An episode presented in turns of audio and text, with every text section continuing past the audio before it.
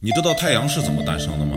之前我们讲过太阳的最终命运，那么你是否好奇太阳是怎么诞生的呢？太阳作为太阳系的中心，占太阳系总体质量的百分之九十九点八六，八大行星、各种小行星、流星体和彗星。都绕着太阳这个大火球进行旋转。据悉，太阳是一颗黄矮星，寿命大致为一百亿年。目前，太阳已经度过了四十五点七亿年。关于它的诞生，目前为止还没有明确的证据表明它是怎么诞生的。但是，科学家们普遍认为太阳中的氢是伴随着宇宙大爆炸而产生的。也就是说，太阳其实是和宇宙中的其他星体同时诞生的。宇宙大爆炸的时候，氢气凝结成巨大的云层，爆炸产生的一部分氢被释放。在我们银河系中漂浮，随着时间的推移，自由漂浮的氢开始集中，为太阳和太阳系的形成做了铺垫。现在科学家们普遍认为，太阳以及太阳系的前身是一个分子云。这个分子云不断地收集周围的气体和物质，体积越大，所受的重力就越大。由于受到自身的重力影响，分子云开始向内塌陷。伴随着压缩的过程，分子云开始高速旋转。过度的高速旋转，最终导致自己成为了一个巨大的圆盘，然后形成了气体球。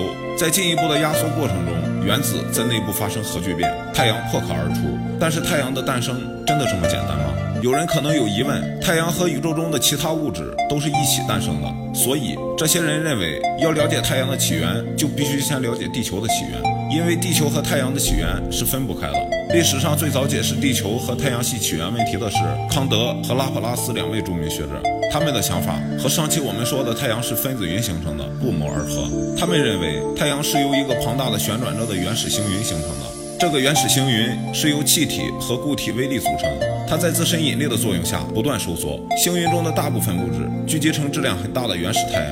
与此同时，环绕在原始太阳周围的稀疏物质微粒旋转的加快，便向原始太阳的赤道面积中。密度逐渐增大，在物质微粒间相互碰撞和吸引的作用下，渐渐形成团块。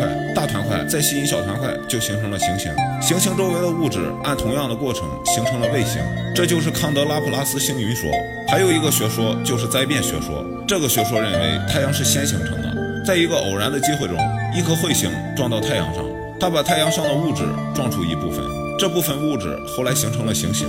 根据这个学说，行星物质和太阳物质应源于一体。它们有血缘关系，或者说太阳是行星的母亲。但是就撞击来说，小天体如果撞击到太阳上，以它的质量大小，不可能把太阳上的物质撞出来，而是被太阳吞噬掉。就像我们之前讲过的彗星撞击木星，就是极鲜明的例子。二十一块彗星对木星发起连续的攻击，但是在木星表面仅仅引起了一点涟漪而已。可见这种学说是不值得考验的。那你知道太阳内部的活动有多丰富吗？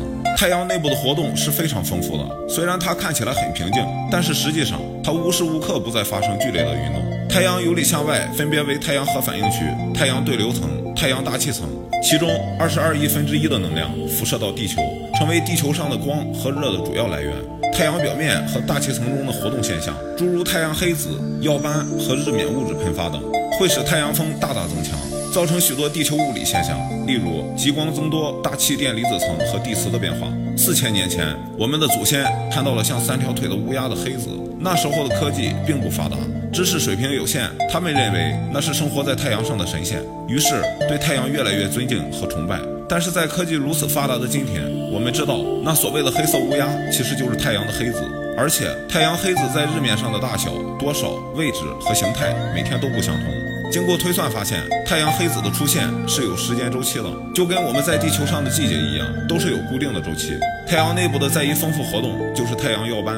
太阳耀斑是一种剧烈的太阳活动，是太阳能量高度集中释放的过程。我们在地球上观察太阳耀斑只是一个亮点而已，但是它却不能小觑。太阳耀斑一旦出现，简直是一次惊天动地的大爆发，一次释放的能量相当于十万至一百万次强火山爆发的总能量，只不过是我们没有体会到罢了。不过也没有机会去体会这个。太阳是我们赖以生存的基础，给我们提供光和热。如果有一天太阳消失了，我们会怎么样呢？